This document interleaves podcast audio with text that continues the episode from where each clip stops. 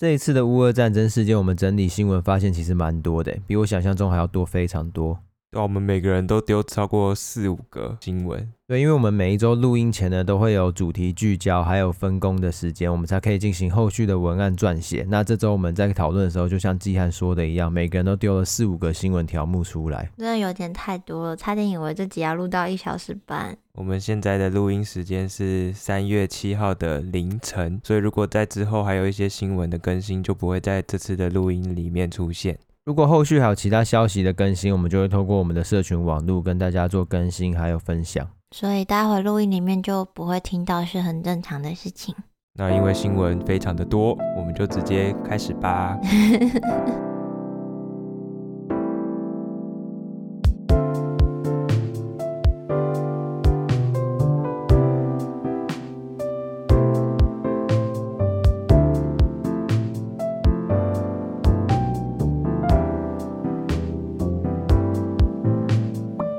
是疫情指挥中心，我是提姆，我是佳琪，我是季汉。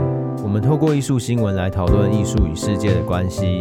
EP 六十七的主题就是乌俄战争的艺术事件大整理。就像我们上礼拜预告的一样，应该没有人不知道乌克兰跟俄罗斯最近在打仗吧？如果不知道的人，我真的也是蛮佩服他的。对啊，连季汉都知道了。对啊，我是一个指标哎。对，因为季汉是一位连 John Cena 是谁都不知道的人，他不知道冰淇淋事件，不是他连 You Can See Me 都不知道。啊！你看他还不知道什么 U K C B 啦，你在讲什么东西？我们录完再跟你说。如果你对战争比较敏感的话，是不用太担心。我们这集会尽量避免提到实际的损伤人数，因为我知道有些人听到这些消息，身心灵会不太舒服。那也尽量用比较没有那么悲伤的方式来简单介绍乌克兰目前发生的事情，先给大家打一下预防针。哦，对啊，佳琪，你不是最近看到这些新闻，晚上都会做噩梦？也不能说是噩梦啊，就是如果我睡前都在看乌克兰相关的事情，像最近就很常滑那个 PTT 的军事版之类的，然后晚上就会梦到一堆跟这个有关系的东西，觉得有点可怕。这样不算噩梦吗？好吧，好像噩梦的定义也太艰巨了吧？是要哭着醒来才行。战争新闻中最常被注意的消息，就是什么建筑物被炸毁，或是有谁受伤了，或是平民的地方也被受到波及。对，也就是各式各样不同的东西都被破坏了，这是最容易接收到的新闻类型，因为这也是点阅率最高的类型。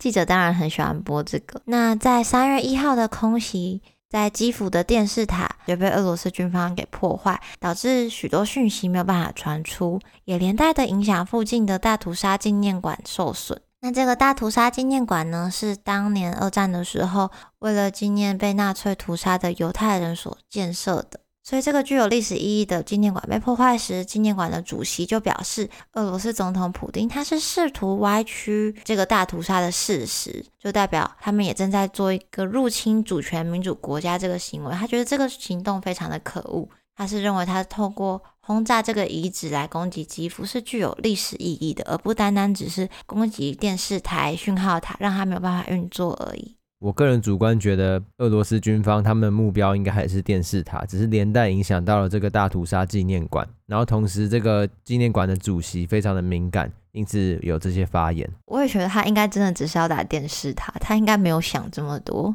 如果他想这么多，我觉得乌克兰的城市不会变成这样子。可是如果今天他是真的有意要去破坏这个纪念馆，那也太病态了吧？我也觉得。不过你不用担心，因为有一名记者呢前往当地。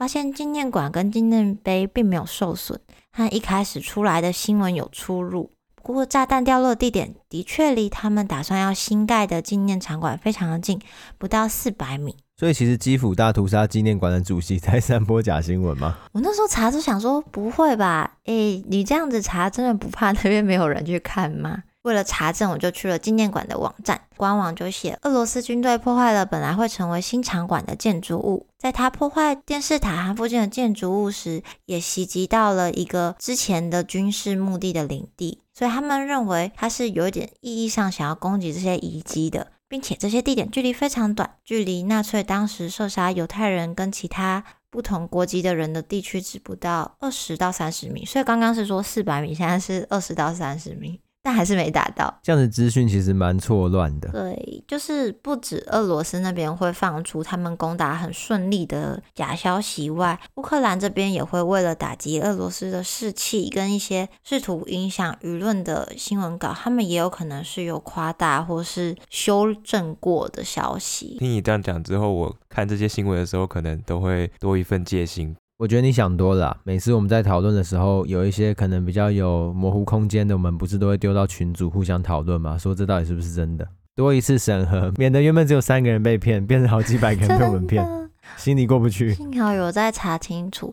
不过撇除掉这些混乱的消息，我觉得没有被破坏，始终还是一个好消息，是一件幸运的事情。像是在屠杀纪念馆附近的一些装置，因为他们那时候有请一些艺术家用一些可能雕塑啊，或是一些。影像装置还有纪念碑，他们都没有受损，他们现在都还是安全的，直到刚刚为止是安全的。我不知道你们听到的时候，它还是不是安全的，就是。对，因为其实，在乌克兰境内有非常多博物馆都被炸到，然后很多馆舍里面的馆藏其实是受损的。然后、啊，所以很多艺术家其实他们也没有直接去逃难，他们都是想办法保护这些艺术品。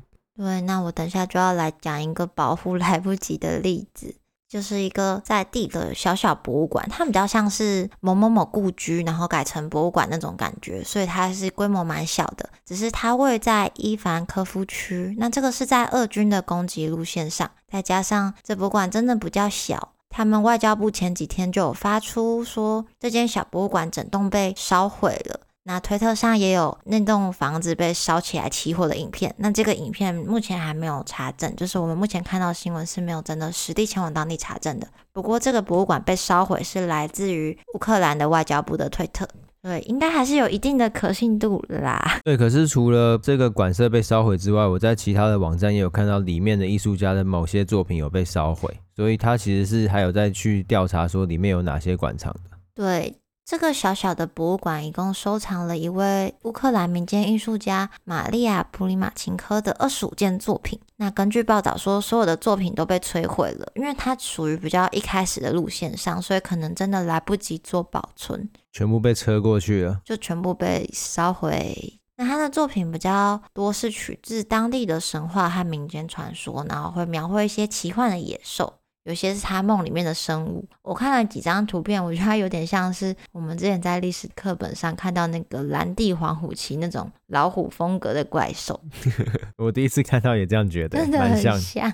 它这是什么啊？这是鸭子跟胡萝卜的混合体吗？没有，跟你说，这是一个双头鸡。你不能去细究，那就他梦里出现的怪兽。对啊，好，就是一个非生物，没问题。那虽然大家对这名艺术家并不是很熟悉，但他的作品是曾经出现在乌克兰的邮票上面的哦，而且他也有被联合国教科文组织在二零零九年的时候宣布为今年是他的纪念年。哦，那如果这件事情也是假新闻，就有点糗了，所以我目前觉得还算可信啊。嗯，我觉得可信度还算高，所以才就是跟大家分享这个被烧毁的小小博物馆。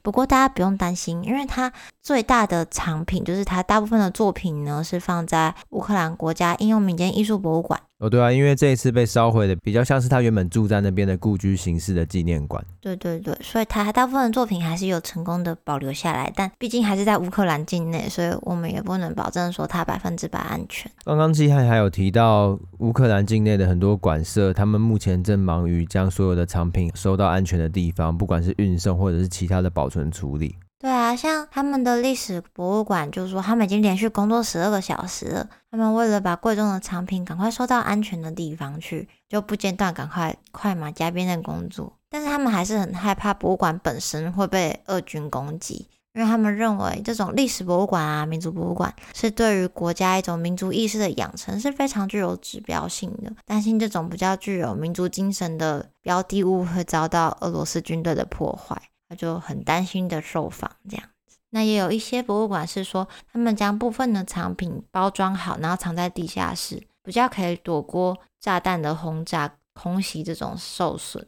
我们还记得过去我们有聊过一个爷爷，不是收藏了一堆反犹主义的作品。我现在惊觉，我们就活在这个历史当中重演，就很危险。那也有比较幸运一点的博物馆，像哈尔科夫的摄影学院。因为他们的博物馆正在整修，所以大部分的藏品呢已经先放在德国了。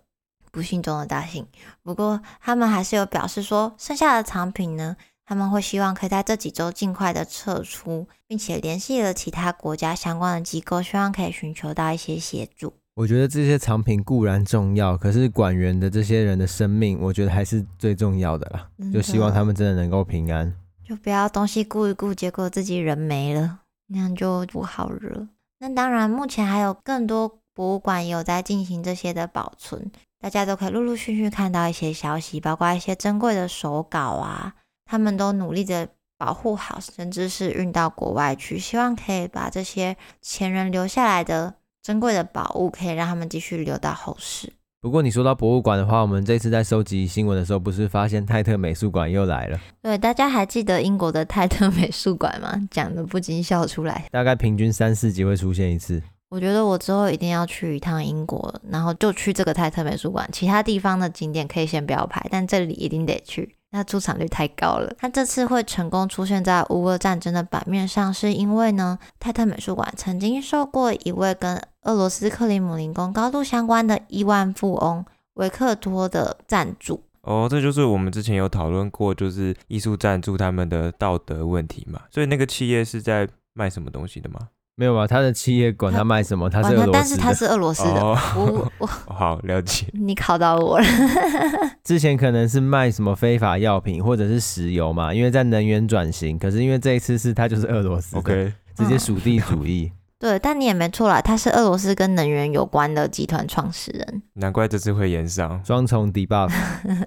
但他真的非常厉害，他的财产估计高达九十三亿美元。他在苏联解体以来，他一直跟西方的文化机构有许多的联系，就是不止泰特美术馆，包括纽约的林肯中心，还有卡内基音乐厅，都曾经接受过他的赞助。真的，我这一次查新闻的时候才发现，俄罗斯有超多寡头的那个手伸到非常多地方，而且伸得很深入，给的钱非常多。就是那种美国间谍片，真的不是在乱演哎，就是那个什么坏人的头头查一查，都是什么大富商，然后都赞助一堆有的没，所以他哪都能去，那种感觉是真的。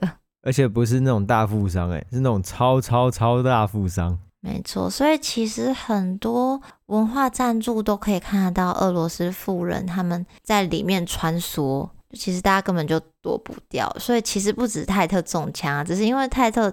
实在太有名了，太具有指标性了啦，所以媒体都会关注他。被开了第一枪，那泰特的发言人呢，也给了《卫报》一份声明，就说这些俄罗斯富豪商人都不是目前的捐赠者，而目前英国也还没有对泰特美术馆下令任何要对支持者做实施制裁，他们都只是荣誉会员而已，就是目前没有在拿他们的钱的，可能之前有，但现在没有的意思。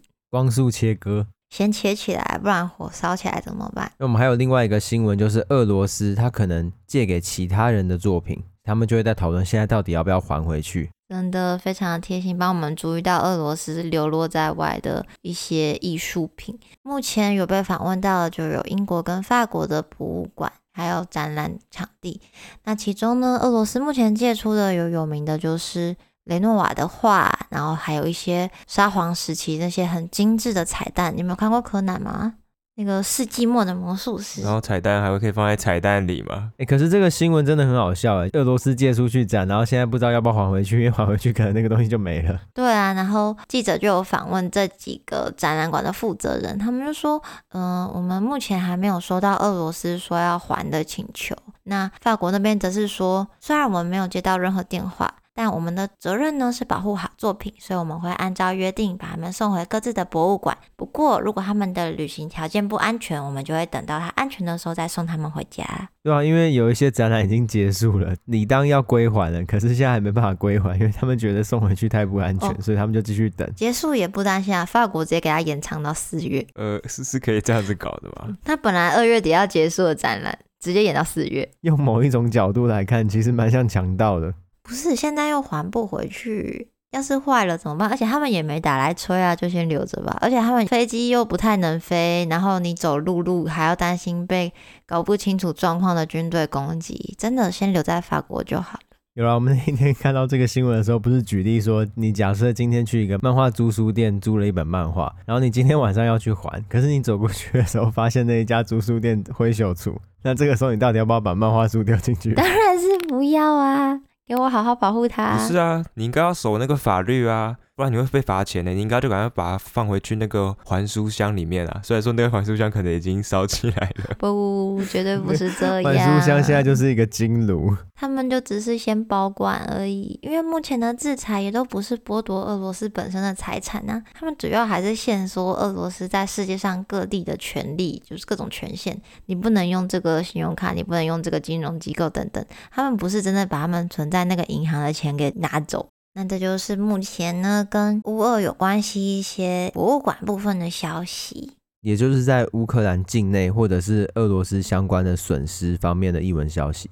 不过，其实我们在主流媒体上比较少看到是俄罗斯国籍的人，或者是艺术家或艺术团体公开的来反对他们政府的作为。当然，我们知道有他们的情有可原的地方啦，因此我们也有整理这部分的新闻。我也只有看到一两篇，就是如果是台湾新闻的话，就抗议被拖走的那种，对、啊？不过台湾新闻有报啊，最大的一个就是威尼斯双年展，他们的俄罗斯国家馆的两位俄罗斯艺术家和立陶宛的策展人，他们都因为不认同俄罗斯入侵乌克兰的行为，就公开声明说他们无法参加这次俄罗斯国家馆的制作，他们直接退出哦，对，他们直接说他们不参展了。那他们的立场其实是，当这些平民在导弹的炮火下死亡，然后乌克兰的公民其实是躲在避难所里面，而俄罗斯的抗议者是被镇压的时候，他们认为艺术在这个时候是没有立足之地的。我也有看他的原文，可是我觉得他说的不全然正确啊，就是我不认为艺术在某些情况下就没有立足之地，我觉得是他的身份加上他们这个展览，在这个情况下没办法很顺利的展开对话。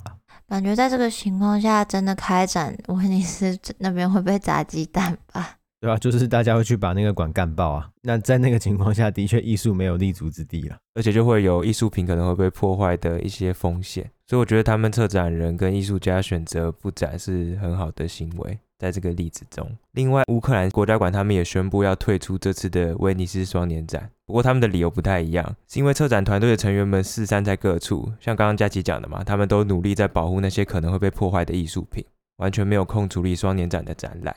还有另外一个问题是，很多航班都被取消了，所以他们原定作品运送的那些都没办法如期抵达。对啊，在这个情况下，就又同时回应了俄罗斯艺术家他们的声明嘛，就是假设乌克兰因为战事的关系没办法参展，然后俄罗斯却有参展，就是非常讽刺啊。展出真的很尴尬哎，这个时候。而且还有一个乌克兰的艺术家帕夫洛马科夫，他就现身说法，说了一个吓死我的消息。他说，对于许多人来说，乌俄战争也许是近期的国际大新闻，但是对于乌克兰人来说，却是长期的政治状态。马克夫和他的艺术家朋友们，他们也都会一直把作品卖到的钱捐给战争前线，买那些枪支或是其他的军事用品。而这个行为，他们已经持续了非常多年了。也就是说，这一群乌克兰艺术家，他们长期用艺术抗战，已经行之有年了。对，我觉得真的很辛苦，就是他们除了要养活自己，然后还要花心力在国家安全上面。而且我记得你说的那个艺术家，他其实是俄罗斯籍的艺术家，哎。代表他真的比较属于那种认同他住的地方，比起他的祖籍。哦，对对对，我没有，我没有在酸什么。哎、欸，真的，生于列宁格勒的医生家庭，然后搬到乌克兰。哎、欸，他的画好漂亮，这什么超级北欧风素描啊！而威尼斯双年展的主办方，他们也有发出和平呼吁，说。希望国际外交能够找到力量，尽可能在短时间内寻求共同的和平解决方案，就是希望不要再打了啦。俄罗斯听到了没？对啊，因为以威尼斯双年展或者是很多其他国际性的展览当中，他们都会尽可能的提倡地球村的概念吧。尤其是威尼斯双年展，又是国家馆国家馆的形式在做展览的，更不希望就是这个地球村的概念出事，突然变成打起来，感觉就很糟。而且威尼斯双年展的展场的。有一个地方就叫军火库哦，对，嗯，没事啊，它现在只是一个单纯的场地名称，对，已经没有任何功能作用哦，长期输出艺术军火啦，maybe 艺术军火很重要啊，很 OK 啦。呃，威尼斯双年展参展艺术家和策展人退出展览，其实是艺术圈的大事。这不仅仅是取消一个展览那么单纯，而是会带动整个艺术圈关注这个议题，也能让更多人重视表态这个行为的力量。好比说台湾馆嘛，先行从人事的部分退出，我们也是做了某种表态。呃，没事，我们又回来了。这 层次怎么差那么多？没有啊，就是如果俄罗斯他们艺术家说要不展了，如果俄罗斯官方他们还要再找人补进来的话，那当然还是可以展。只是俄罗斯官方有发表说，因为创作者辞职，所以俄罗斯直接不参加威尼斯双年展。所以如果台湾没人补上来的话，可能也不会参加吧。刚刚提到艺术的军火输出固然重要，这次我们也发现，在俄罗斯境内有非常多艺术工作者们，他们也透过他们自身的方式在进行抗争。对，他们有一份希望停止乌俄战争的线上联署书，已经累计超过一万三千名的俄罗斯艺术工作者联署，很多哎、欸。我等一下，他们那个一万三千名是匿名还是本名联署啊？是本名联署，联署不能匿名吧？可是有的可以只有写像是什么于小姐这样子啊。真正要成立，应该还是要注明吧？要不然不就是像是之前某一个党的联署有死人一样？哦，死人也是签本名啊。对啊，你可以接受死人可以联署，我也可以接受。可是，在俄罗斯签本名很危险呢。他们还好吗？就是名字出现在上面的一万三千名俄罗斯艺术工作者们。就当本票在签呢，就是他们都已经做好心理准备了啦。因为其中有一位剧院经理都丽妮娜，在签署过后两天，他就被剧院要求马上离职，只因为他的名字出现在联署名单上。哦，好扯哦，那可能是真的是全公开的联署名单，大家很勇哎。对，不过他们这些愿意联署的人，一定也都是很清楚他们表态之后的风险是什么。好恐怖，真的好恐怖。对呀，真的。所以在朵莉妮娜被采访的时候，她也说到，她大可在被要求离职的时候发表声明说，那个联署名单并不是我本人签名的，这样子或许她就可以保有她原本的工作。但是朵莉妮娜说她并不后悔参加联署，尽管她的未来是一片模糊。更恐怖的事情是，其实不是所有人都像朵莉妮娜这么勇敢。就根据《纽约时报》的报道，他们说曾经联署人数有到一万七千人。所以一万七千减一万三千，有四千人可能已经被政府压下来了。就是那些人，他们没办法承受政府的压力，跟他们可能有小孩要养，他们就默默把那个名字擦掉，可能就可以继续在俄罗斯活下去。说不定是重复报名，就是 Google 表单填两次，所以多算了，砍掉这样子。那也是很乐观，好乐观。另外还有一个更恐怖、未经证实的报道，强调未经证实。就是 Artnet 他们有去问莫斯科现代艺术博物馆，为什么这些有签联署书的工作人员都被解雇了呢？但是美术馆并没有回应他们，所以没有证实的是有没有被解雇，还是有没有回应？有没有被解雇吧？没有回应是事实，但他们没有回应，但为什么没回应你也不知道。然后有没有解雇不确定，不确定是不是因为签的那个被解雇，但人没了，所以是真的都被解雇了。嗯，但你不知道为啥被解雇。啊，想也知道是为什么啊，语义，但未经证实，未经证实，这是没办法证实啊，这不可能可以证实。应该是博物馆如果证实了，也真的太恐怖了。博物馆证实的话，它还有必要哦。杀鸡儆猴，那好像也可以证实一下。对啊，就敢做敢当，我们挺我们的总理，所以你们都再见了。可是还是有一万三千名勇者啦。我觉得那四千名也算是勇者了。呃，我设身处地的想，我在那个情况下，我到底敢不敢连署？我觉得不知道、欸，哎，就是我真的不知道。对，我也有在想、欸，哎，就是他们这些艺术工作者，他是在面对可能会丢掉饭碗，甚至是丢掉性命的情况下，还能坚持这样做自己认为对的事情，真的很值得我们尊敬。因为像是朵莉妮娜，他可能这辈子都没办法在俄罗斯找到工作了。所以他唯一的选择就是离开家乡去国外工作。还有一个更霸气的剧院总监科瓦尔斯卡娅，他在 Facebook 贴文说：“朋友们，我宣布辞职，以抗议俄罗斯侵略乌克兰。我没办法为一个杀人凶手工作，还拿他支付的薪水。”哇，真的怕爆！我真的怕。我很好奇，他到底人还在不在这个世界上？对啊，他人还在吗？好恐怖哦！然后他所在的那间剧院也在 Facebook 贴文说：“我们无法保持沉默，我们只有一句话要说：反对战争啊！”那剧院他也在发文里面感谢科瓦尔斯卡娅的勇敢发言，希望他人还在，或是安全的去国外了。我觉得现场现在应该已经有点低气压，气氛有点肃杀了。对啊，他那句话太狠了。对，所以先穿插一个好笑的新闻。就是因为各地都支持乌克兰，然后反战情绪很高涨嘛，所以位于巴黎的一个蜡像博物馆呢，他们已经撤下了普丁的蜡像。撤下是有什么原因吗？是因为呢，这个普丁的蜡像一直被游客破坏，像是他们会把他头发弄乱啊，或直接把他衣服脱掉，甚至还会涂鸦他的脸部啊。所以最后那个馆员维护得很累，就只好把普丁 换成了乌克兰的现任总统。搞什么啊？这普丁无伤大雅，整到的是馆员呢？不是，我觉得 他那一段说他们会弄乱他的头发，听起来超可爱的。就你也不能怎样，你能做的就这么多。对啊，而且博物馆还趁机表态，就是他们换成乌克兰现任总统，来表达反对俄罗斯侵略。乌克兰的行为，而且馆长还很感慨地说：“这是博物馆第一次因为正在发生的历史事件而撤下一座蜡像，史无前例啊！” 可怜的管员，维护的管员跟馆长说谢谢。而且这个照片真的拍得很好，大家一定要看，我们会放在 Instagram 上面。还有另外一个新闻是，有一个去中心化的自治组织叫乌克兰 DAO，DAO DAO。就是去中心化的缩写啦，没错，就他们接受大家各种加密货币的捐款。另外，这个组织还发行了一款乌克兰国旗的 NFT，最后总共卖了大约六百二十万美元，而这百分之百的收益都会捐给一个 Come Back Alive 团体。这一次乌俄战争也是首次艺术界里面透过 NFT 的方式，对于被破坏的地方展示超大量的捐献的手段了。因为原本这一个区块是没办法有很多金流的投入嘛，那刚好这几年 NFT 的关系，所以有很多的不管是国内外有很多义卖或者是捐款，都是用这个方式在进行，而且也非常方便啦。以各种其他的实体捐款来说，用 NFT 捐应该就是以现在网络居民来说非常简单的一个方式了。可是透过这个方式，大家也要去仔细查好，那它的许多设定是什么，它后续的交易啊，还有很多抽成，它是怎么去安排的。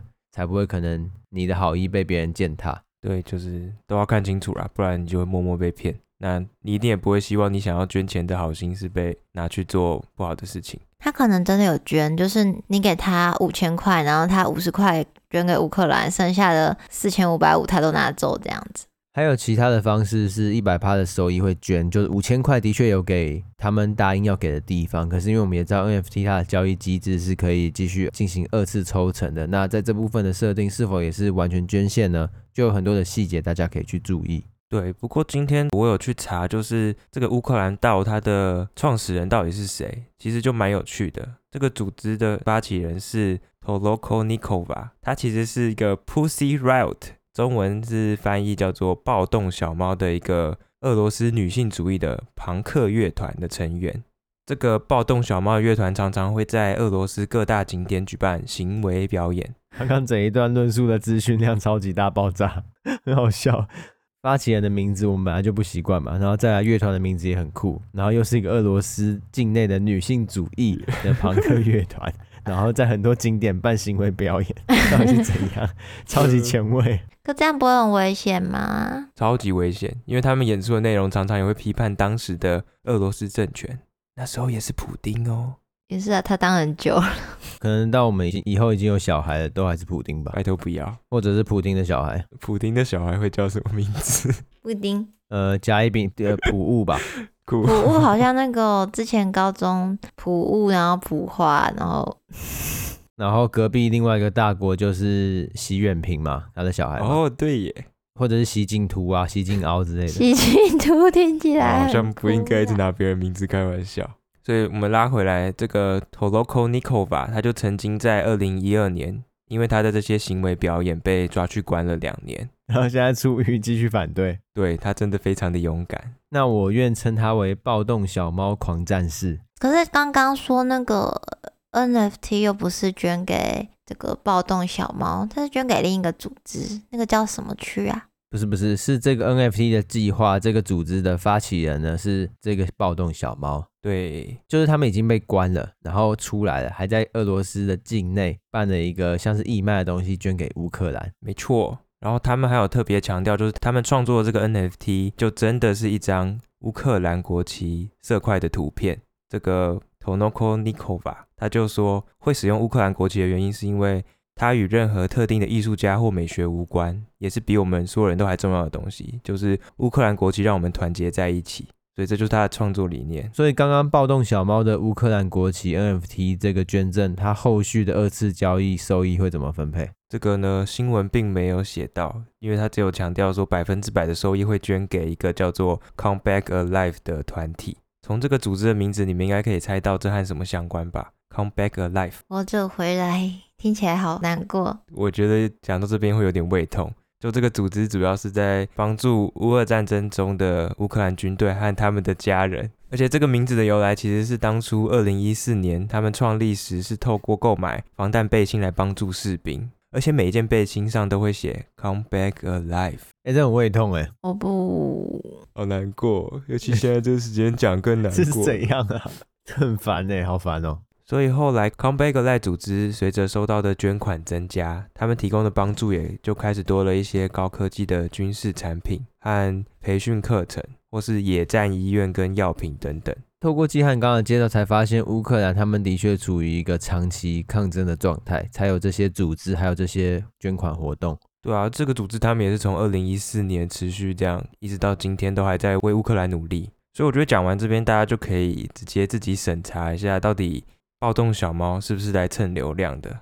就假设今天如果他们新闻提到贩卖的 NFT 作品是暴动小猫过去的行为表演的影像。我就会更严格看待这个乌克兰道的动机。哦，你的意思是因为他今天贩卖的作品就是没有任何艺术性，它就是一面国旗，所以没办法炒它的声量。这个声量就只能就这件事情本身炒声量，没有后续的效益。这样对，而且加上我可以从暴动小猫过去关注的议题，还有它持续对抗俄罗斯已经将近十年了，所以我选择相信乌克兰道是好人。对，从暴动小猫长期的脉络来看，的确会让人更加的认同。所以我觉得大家如果有想要捐钱帮助乌克兰的话呢，我们现在看到乌克兰到这面旗子，目前的以太坊换算台币的售价是一点四亿台币，天价。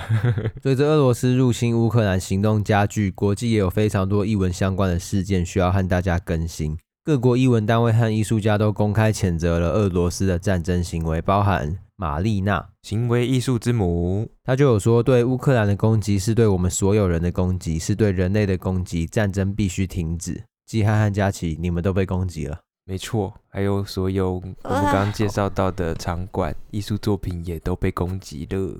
我的，我被我的麦克风隔音罩攻击。哇，玛丽娜看来是个预言家呢。再来是 NFT 大神 Beeple，则是在二月二十五发布了 Stand with Ukraine 的作品，还有在三月二号发布 Fuck Putin 的作品，就是干你布丁。对，臭布丁。前面 Stand with Ukraine 是乌克兰的国旗在一个废墟中冉冉伫立的作品，那 Fuck Putin 呢，就是一台战车，它在港普丁。Oh my goodness，就是我字面上的意思。我看到那个照片了。有点 happy 啦！大大家可以去 People 的 Instagram 上面看哦。还是我们这周每天都转传一次这样？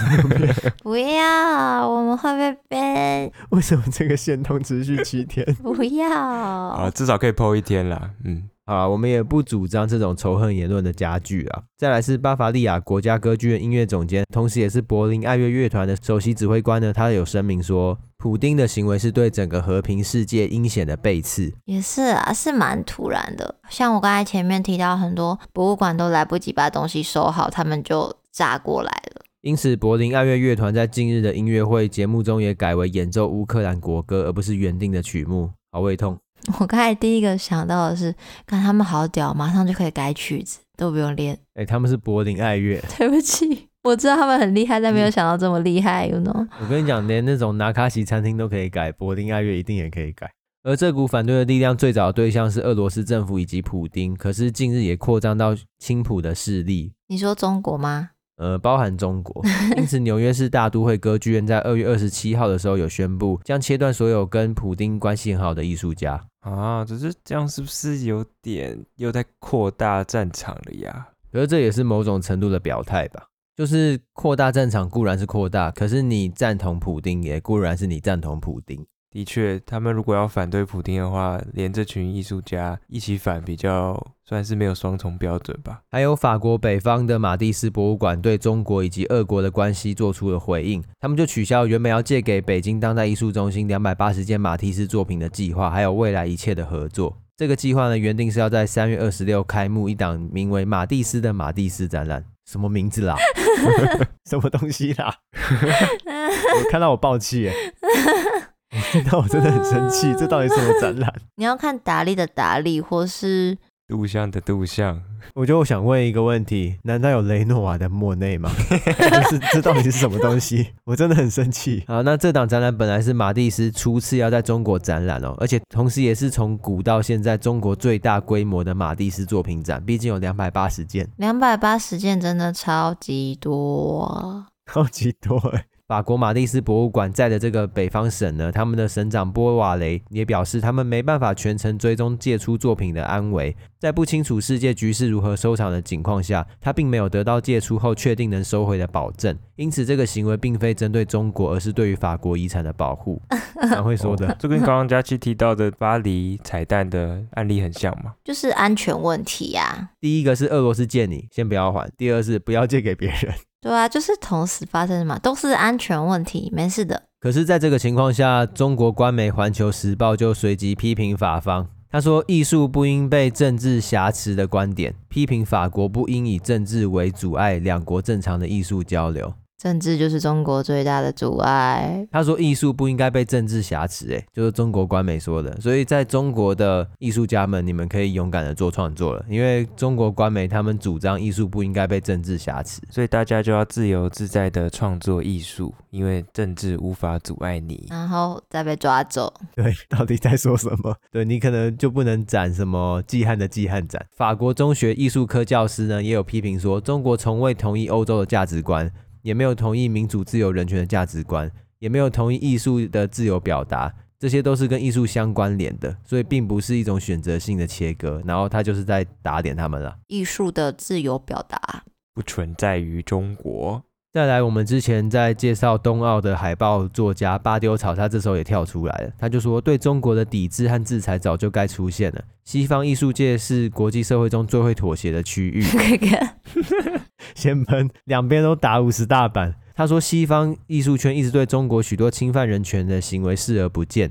从对艺术家的无止境审查，到对香港民主运动和维吾尔族的残酷镇压、种族灭绝，他们都是视而不见的。就是巴丢草说，你们早就该制裁了。对啊，没办法，钱实在太多了。不过，我觉得他们这次俄罗斯直接往乌克兰打，台湾人应该最有感吧。哦，对啊，因为我们某种程度也是一直受到某个国家或者是最大离岛地区的威胁。台湾政府也发表了谴责俄罗斯袭击的官方声明。然后在二月二十七的时候，魏武营也有举行一场音乐会，也为乌克兰来集结一些国内民众的支持。我又没注意到台湾有那么多表态的行为。那你有注意到香港的吗？没有诶，香港的做了什么？香港人他们最近在讨论，就是捐款给乌克兰到底会不会违反国家安全法？因为国安法已经实施了，然后他们说禁止与外国势力分裂和勾结，所以他们不知道到底可不可以捐款。就是有一些媒体有在报这件事情，因为被定罪可能会被判无期徒刑。国安法超歧视，对不起，但是这哪好笑？这很恐怖。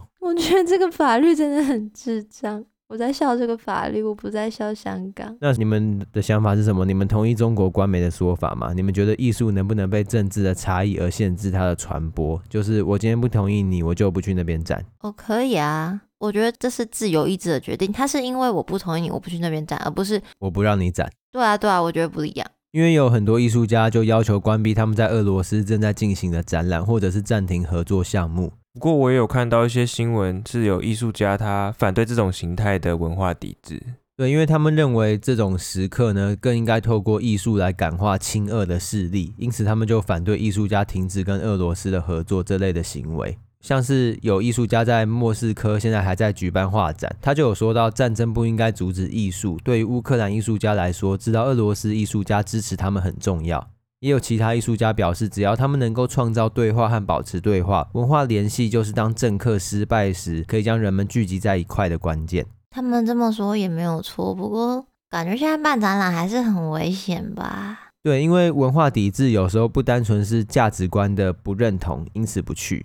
我觉得更大的一部分也是基于安全性的考量。因为俄罗斯境内长期都实施严格的审查制度，就大家都知道，而且近期是更加严格，因此在俄罗斯境内能够透过艺术展开的对话空间其实非常有限。像是荷兰艺术家呢，他就上传了一段作品被撤下来的影片到他的 Twitter 还有 Instagram。这件作品是一件装置作品，有五面概念旗帜，就是世界上不存在的旗子啊，是他自己做出来的。乌克兰的国旗呢，也在这个旗子里面。在这个礼拜，这件作品就被撤下来了。他是被俄罗斯消失了，是吗？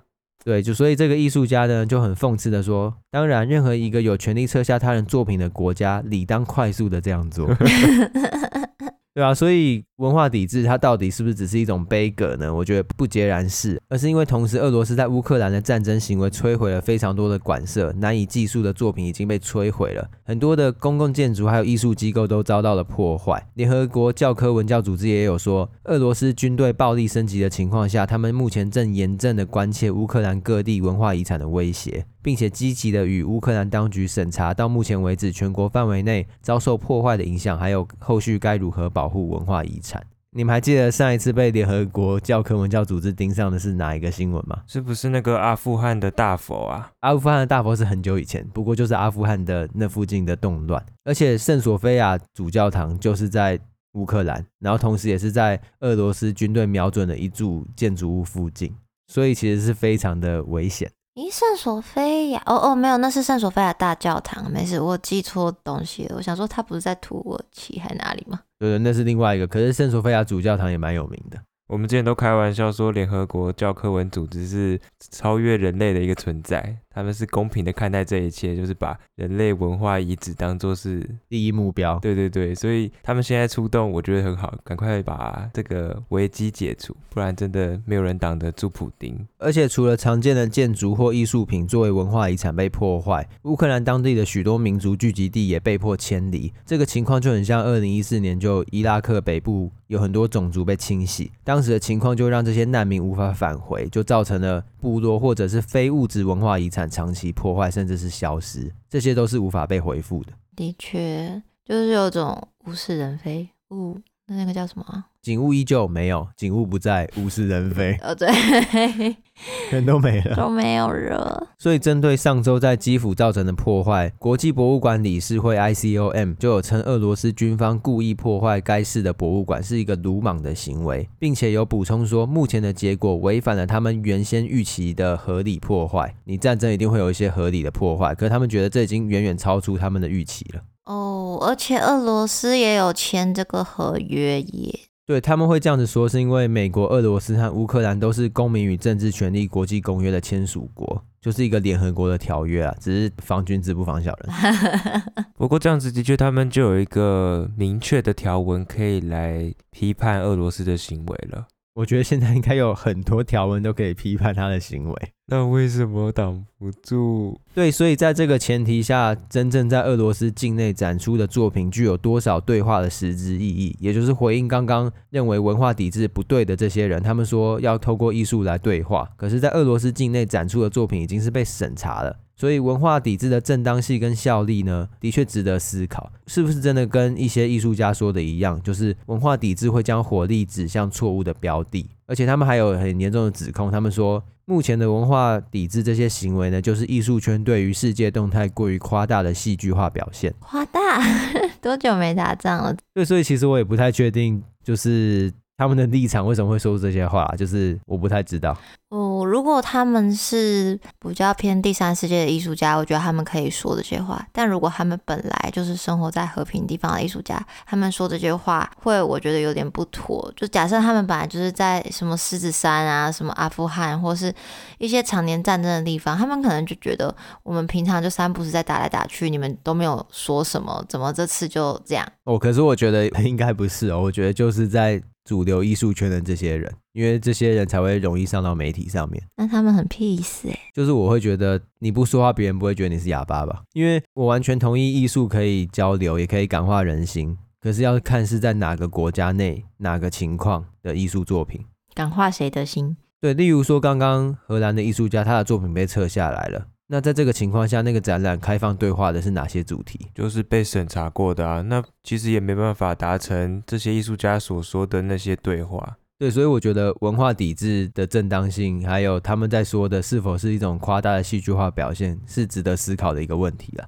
不过，在商业当道的艺术市场上面，其实还蛮多人在淡化乌俄战争的。就是在伦敦的拍卖季期间，没有什么特别的事情发生。国际上，不过他们会不会拍卖现场就都没有俄罗斯艺术家的作品？还是本来艺术市场上就比较少这类的东西？